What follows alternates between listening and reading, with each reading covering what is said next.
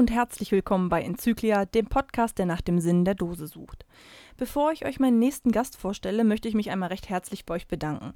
Ich habe mich riesig gefreut über das ganze Feedback, den Zuspruch, die vielen Mails und auch die Vorschläge für neue Themen und generell die Bereitschaft bei mir an Interviews teilzunehmen. Finde ich ganz, ganz klasse.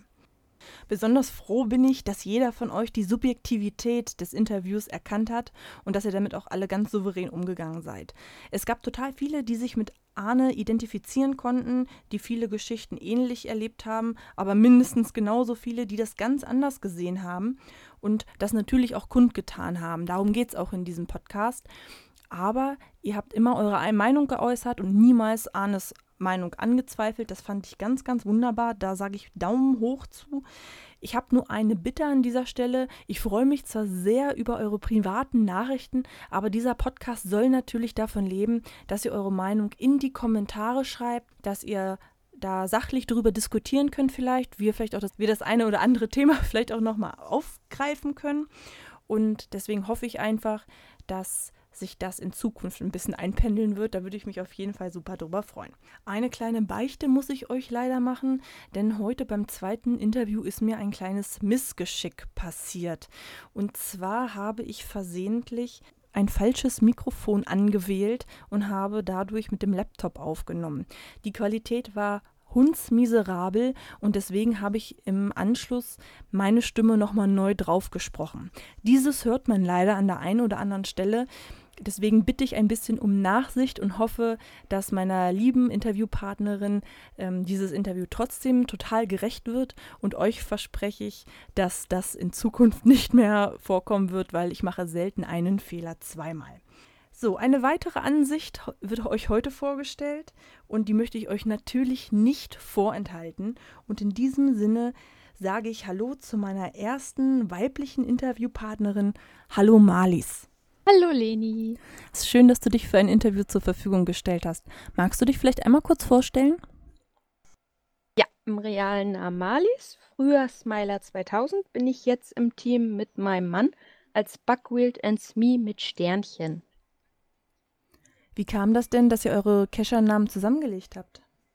Aus verschiedenen Gründen. Mein Mann wollte das gerne, weil es vereinfacht, weil ich schreibe eher mal gerne und er geht auch mal alleine cashen, während ich lieber mit ihm zusammen cashen gehe. Für die Statistik sieht jetzt auch ein bisschen netter aus.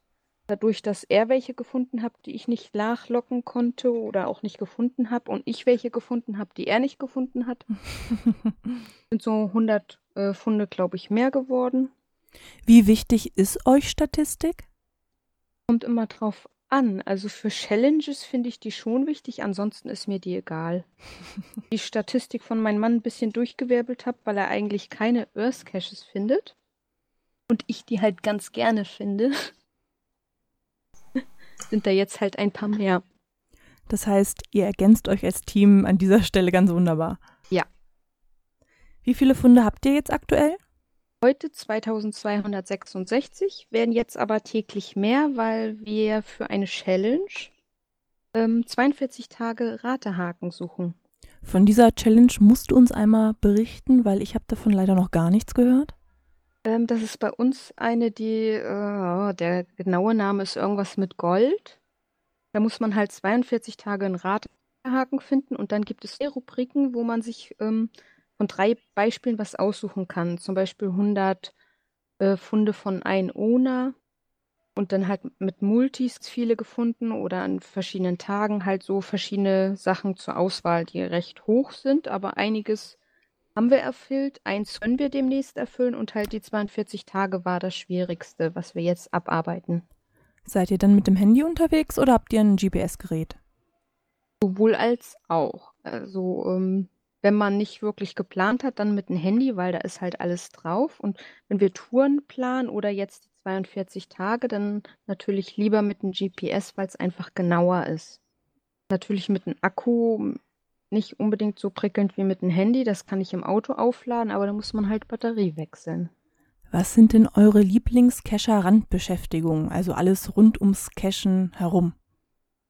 Oh, da habe ich, glaube ich, viel zu viele. Naja, vielleicht die wichtigsten fünf oder so. So wie du bin ich halt ähm, ja trockensüchtig, war ich mal, ist langsam ab. Ich muss nicht jeden Token haben, aber halt die schönsten dann doch gerne. Ich habe ja auch ein paar eigene. Jetzt fängt es langsam an mit Pin sammeln. Aber da bin ich nicht so hinterher wie bei den Token. Und halt ganz groß, ähm, die Coinsammelleidenschaft ist da halt sehr groß. Wenn du dich selber schon als tokensüchtig beschreibst, hast du noch einen Überblick, wie viele du denn zu Hause so stehen hast? Nein, aber ich denke wesentlich mehr als Coins. Wenn ich mir das so angucke an der Wand und ja, denke mal wesentlich mehr als Coins. Du hängst die also alle ordnungsgemäß auf und die verkümmern bei dir nicht in irgendeiner Schachtel unterm Bett oder so? Äh, teilweise. Ich habe Bilderrahmen von Ikea, dann selbst gebasteltes, wo sie draufkleben. Ähm, zum Befüllen habe ich für Token und für Woodcoins was. Und dann halt die restlichen in der Vitrine oder auch ein paar im Karton oder in diesen schönen Tütchen, die man bekommt, wenn man welche kauft. Da habe ich dann sortiert, welche drinne, die zusammengehören. So Sets wie Tokomania. Hast du noch andere Kescher-Randbeschäftigungen? Ich nähe auch sehr gerne. Da kann ja auch schön die Coins oder Tokens mit verpacken, verschenken und andere Überraschungen.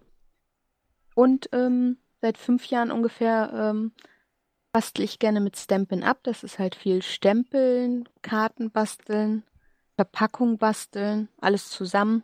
Das ist eine ganz wunderbare Überleitung, weil ich mich immer total freue, wenn ich dich auf Events sehe, weil du immer so tolle ähm, Geschenke für alle vorbereitet hast und mit so einem kleinen Körbchen dann da rumläufst und ganz viele kleine Pakete hast. Wie bist du denn auf diese Idee gekommen? Ganz einfach ähm, durch eigenes beschenkt werden bei Events.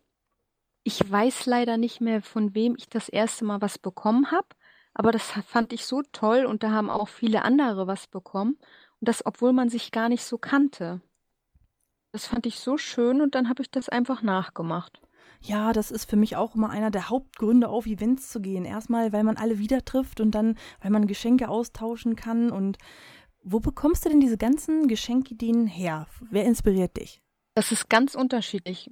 Teilweise findet man natürlich was im World Wide Web, aber ich gehe auch ähm, öfters zu Stempeln-Up-Partys. Das ist halt ähm, Basteln mit Stempeln-Partys und die Demonstratorin, die hat dann immer Ideen dabei, die man nachbastelt oder zeigt auch andere Ideen von anderen und auch so von Freunden. Ich weiß von dir, dass du berufstätig bist, dass du zwei Kinder hast, ähm, zum Fitness gehst. Wann findest du die ganze Zeit für so ein Event so viele kleine Geschenke vorzubereiten? Meistens abends. Die Kinder sind ja nicht mehr so klein, um die muss man sich nicht mehr so viel kümmern. Und Arbeit ist hauptsächlich ähm, bis mittags. Das heißt, für alles andere hat man nachmittags Zeit und halt dann zwischendurch nehme ich mir dann auch mal die Zeit zum Basteln. Darunter leidet natürlich dann das Haus so ein bisschen. Also mal Hand aufs Herz, wie lange brauchst du vor einem größeren Event, um alle deine Geschenktütchen vorzubereiten, damit du auch vorbereitet bist? Es kommt drauf an. Also mal ähm, bereite ich das schon ein paar Monate vor und dann macht man halt immer ein paar Kleinigkeiten. Aber zum letzten Event habe ich zwei Tage nur Zeit gehabt und das, das große Ganze an einem Tag halt gemacht. Oh, oha. Und was sagt deine Familie zu deinem Hobby? Werden die alle zum Helfen verdonnert und sitzen in einer Reihe und arbeiten im Akkord und wie am Fließband, um zu basteln? Oder hält sich das in Grenzen? Wie sie klein waren, schon jetzt nicht mehr, aber mein Mann muss ab und zu mal dann helfen, wenn ich was hab, wo man im Akkord äh, mehreres Gleiches machen kann. Also Feinheiten, da würde ich ihn nicht ranlassen. Das ist mein Ding. Ja, ihr ergänzt euch also wunderbar und die Arbeitsteilung ist geregelt, ja? Ja, ganz klar. Wie reagiert denn die Community so auf dich? Sind die alle wie ich, dass sie sich um deine Geschenke kloppen oder hast du da auch einfach schon mal ganz andere Erfahrungen gemacht vielleicht? Ganz unterschiedlich. Meistens ist es positiv, manche sind verwehrt, so wie ich auch anfangs, weil das erwartet man ja nicht unbedingt, wenn man irgendwo hinkommt, dass man was geschenkt bekommt. Pech hatte ich einmal oder ja, ich weiß nicht, ob man das nennen kann, aber beim Tauschtaumeln 2 hatte ich Verpackung mit und da hatte ich auch einen kleinen Schutzengel mit drinne und Verpackung ist übrig geblieben mit einem Engel, nur die Token darin waren weg. Das fand ich so ein bisschen schade, aber sonst hatte ich kein, keine schlechten Erfahrungen. Hat sich denn dein negatives Erlebnis auf dein Geschenkverhalten ausgewirkt? Also schenkst du jetzt weniger als vorher oder vielleicht gerade jetzt erst recht noch mehr als vorher? Ja, Fremdigen äh, nicht so schnell dann was. Dann eher die, wo man weiß, denen gefällt das und die nehmen das auch an. Ich bin ja ganz ehrlich, ich klaue ja auch so die eine oder andere Idee von dir. Ich habe aber immer ein bisschen das Problem, dass ich das Gefühl habe, die anderen fühlen sich dann verpflichtet, etwas zurückzuschenken. Oder ich habe äh, auch Angst, dass die vielleicht denken, dass ich eine Gegenleistung erwarte oder irgendwas mit einem Hintergedanken mache. Geht dir das auch so oder stehe ich mit meiner Meinung da ein bisschen alleine? Ja, das Gefühl kenne ich zu gut. War ja auch überrascht und ähm, ja, man möchte dann auch gerne was zurückgeben. Also ich bin so ein Typ, ich möchte dann auch gerne was zurückgeben und ich versuche es mir auch zu notieren, wer mir was schenkt. Klappt nicht immer, aber so ein bisschen fühlt man sich schon verpflichtet, ja. Aber mir macht es einfach Spaß. Und es soll sich keiner verpflichtet fühlen. Ich muss nichts bekommen. Mich freut das schon, wenn einer sich freut.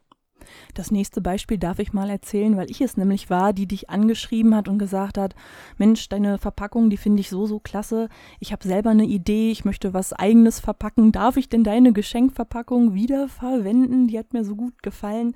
Ist das dann was anderes oder geht das in dieselbe Richtung?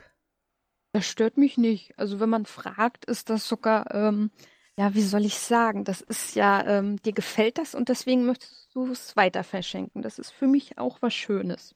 Ja, klar, das ist auf jeden Fall Anerkennung und Lob, weil, ähm, ja, sowas, was, was Blödes verschenkt man nicht weiter, ne? Weil ich habe meine Sachen erstmal schön da reingepackt und es ein bisschen mitschmarotzt und naja, hat keiner gemerkt. ja, so soll es auch sein. Es spart auch Müll, also.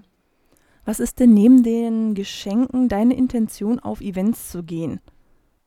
Ganz klar, soziale Kontakte pflegen, Freunde treffen, vielleicht auch neue kennenlernen, obwohl ich bin eigentlich sehr schüchtern. Ich rede meistens eher mit denen, die ich kenne. Hast du vielleicht auch gemerkt, dass ich anfangs eher nicht so viel mit dir geredet habe und erst später mehr? Ja, das ist doch ganz normal, dass man vielleicht am Anfang erstmal ein bisschen auftauen muss. Aber ich behaupte jetzt mal, dass du mittlerweile ja ein alter Hase bist und den Großteil der Community eigentlich kennen müsstest. Ja, man kennt viele, aber auch nicht alle. Und komischerweise in meiner Homezone ist das jetzt mittlerweile auf Events, dass man auch schon denkt, äh, wer ist denn das und wer ist denn das? Kenne ich ja noch gar nicht. Aber alle anderen kennen sich, weil dies Jahr waren wir halt hauptsächlich weiter weg auf Events und nicht so wirklich am Cashen dabei. Wir hatten dies Jahr recht wenig Funde, äh, nicht dies Jahr, 2015 recht wenig Funde im Vergleich zu sonst. Und das merkt man irgendwie auch hier in der Homezone dann, dass man da irgendwie plötzlich Namen sieht, die man nicht kennt. Und wir waren zu ähm, Nikolaus in der Nähe zu einem Grünkohl-Event und da wurde gesagt, oh, den Namen habe ich noch nicht gelesen. Das fand ich dann schon komisch. Ja, klar, gerade weil ihr ja auch nicht gerade wenig Funde habt, ihr zwei. Naja, es gibt welche, die schaffen so viel Funde, wie wir in den fünf Jahren gemacht haben, in einem Jahr und noch mehr. Na gut, das kommt auch ein bisschen aufs Cache-Verhalten an. Ne? Wer nur Power Trails macht oder vielleicht nur Highlight Cache, Wandercache macht, man kann was für die Statistik tun oder auch nicht. Das sagt ja nicht viel aus. Das stimmt natürlich. Ich war früher auch gerne eher der Ratehaken-Typ.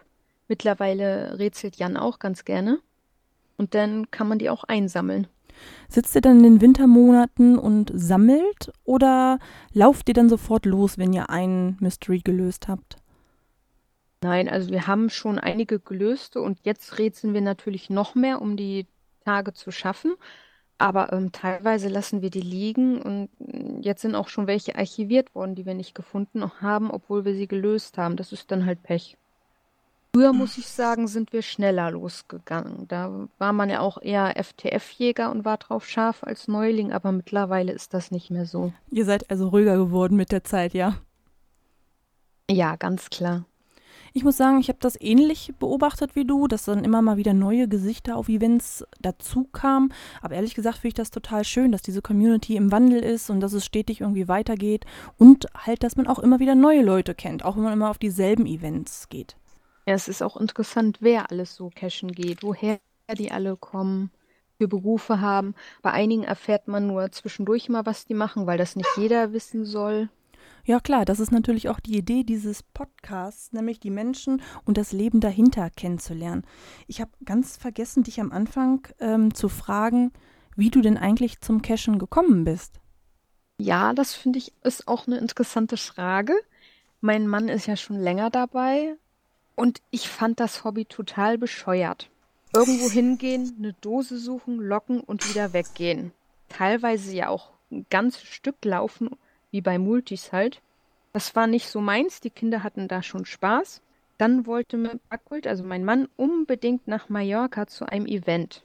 Ich dachte, äh, muss das sein? Für ein Event dahin? Kenn da keinen, das Hobby mag ich sowieso nicht. Das kann ich mir bei dir überhaupt nicht vorstellen, Malis, wirklich nicht.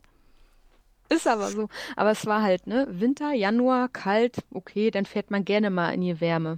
Naja, da hat er ein paar Dosen gemacht. Ich war dann auch mal mit, aber war eher quakig, so von wegen, ich will lieber hier die schöne Umgebung sehen. Dann waren wir tatsächlich zu dem Event. War da auch halt schüchtern, ruhig. Und die haben sich dann alle so verabredet für eine große Tour. Und dann hat er schon geguckt, so, hm, ich möchte auch gerne. Und dann sind wir halt mit. Und die fand ich halt klasse. Die war richtig schön.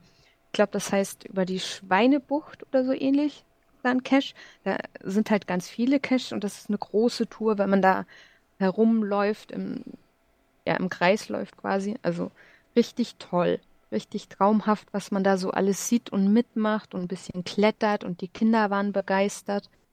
Wir sind tatsächlich Cache gekommen, wo ich vorher mal ein Foto gesehen habe und gesagt habe, da möchte ich hin, dann komme ich mit.